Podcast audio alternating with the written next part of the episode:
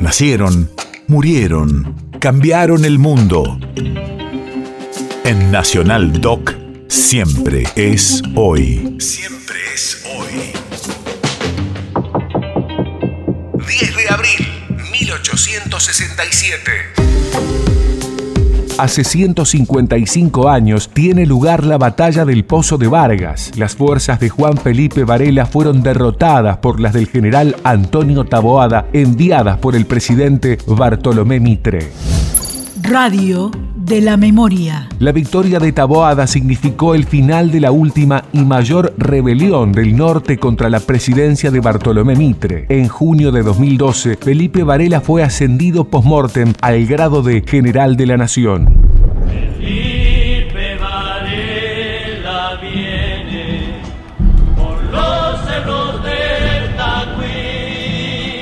El valle lo espera y tiene un corazón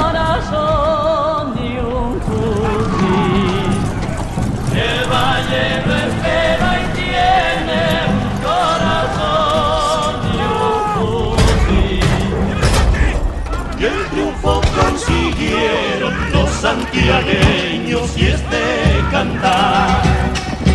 Para eterna memoria, samba de Vargas siempre será. País de efemérides.